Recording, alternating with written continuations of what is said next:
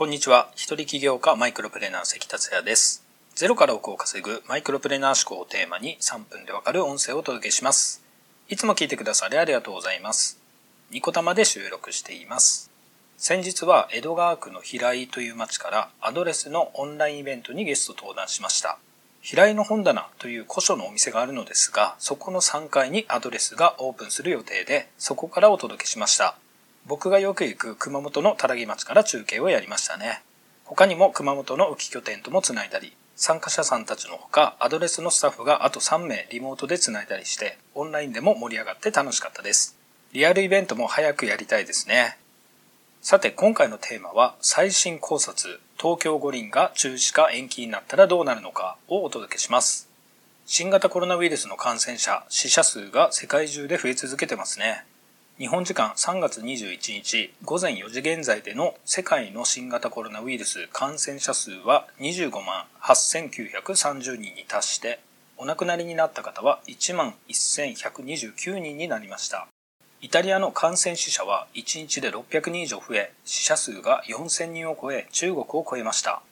イタリアの死者数が多いのはハグやキスなどのスキンシップが影響している可能性が高いという意見をよく聞きます。そしてもう一つ重要なことがあって、高齢者の総人口に占める割合が世界2位なんですよね。ちなみに世界1位はこの日本です。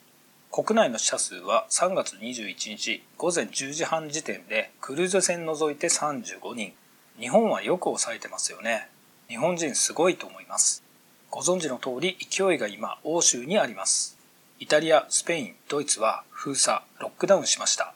アジアではフィリピン全土の半分以上、そしてロシアもロックダウンしました。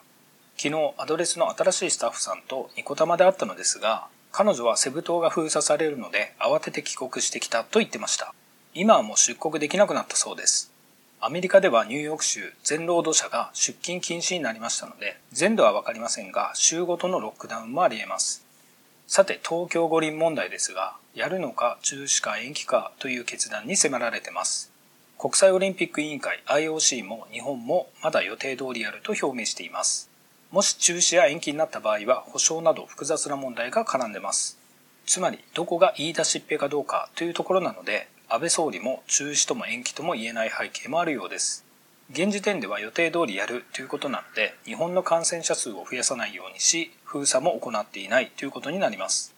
なお、検査の実施方法については賛否両論ありますが、精度が高くない簡易キットなんかで検査したら、病院に人が殺到し、医療崩壊は確実に起こりますよね。さらに本当は陰性だった人でも、院内感染する可能性が高いです。中国の例で明らかです。さて、もし東京五輪が中止また延期となれば日本はどうなるでしょうかまず一部の都市かもしれませんが、日本もロックダウンする可能性が考えられます。すると他国のように店舗の営業の制限や食料品の買い物も制限される可能性があります。マスクとトイレットペーパーがなくなったように本当に必要な人に食料品なども行き渡らなくなる可能性が出てきます。そういうことを考えると、やはりこれから2週間ほどの食料品や生活に必要な消耗品は備蓄しておいた方がいいと考えられますね。あと、これはたびたび噂されていることですが、国民のお金が銀行から引き出せなくなる預金封鎖、そしてお金の価値がリセットされるデフォルトなど、そういう話もちらほら耳にします。ただ、ここで理解しておくことは、人の不安を煽ることは注目につながるということです。世間から注目されるどうでもいいゴミのような情報を大量に流しているのはマスメディアなので、成功や幸せな人生を目指している人にとって、マスメディアの情報はほとんど必要ありません。マスメディアは注目を集めお金を稼ぐことが目的です。なお、マスメディアだけではなく、著名人も含め人の不安を煽ることで注目を集めてお金儲けをする人がいます。だからこそ感情が負に傾いている時こそ要注意です。本当に今やこれからですね。あまり不安にならずになるようになるというある意味楽観的な考えをしておいた方がいいです。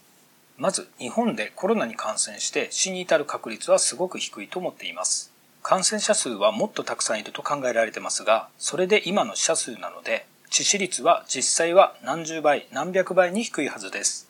もちろん感染しない、させないという心がけは必要ですが、日本人は清潔ですし、マナーを持った人が多く、スキンシップは多くありません。必要以上に恐れることはないはずです。とはいえ、日本国内のどこかでいきなりパンデミックが起こらないとも言えません。今はロックダウンも含め、ひとまず何かあった時のための最低限の衣食住ができるように備えておきましょう。あと、仕事や経済的な問題は別です。これらはまた別の音声でお届けできればと思います。ひとまず不安を助長させないために今回はお届けしました。お役に立てれば嬉しいです。以上になります。今回も最後まで聞いていただきありがとうございました。それではまた明日お会いしましょう。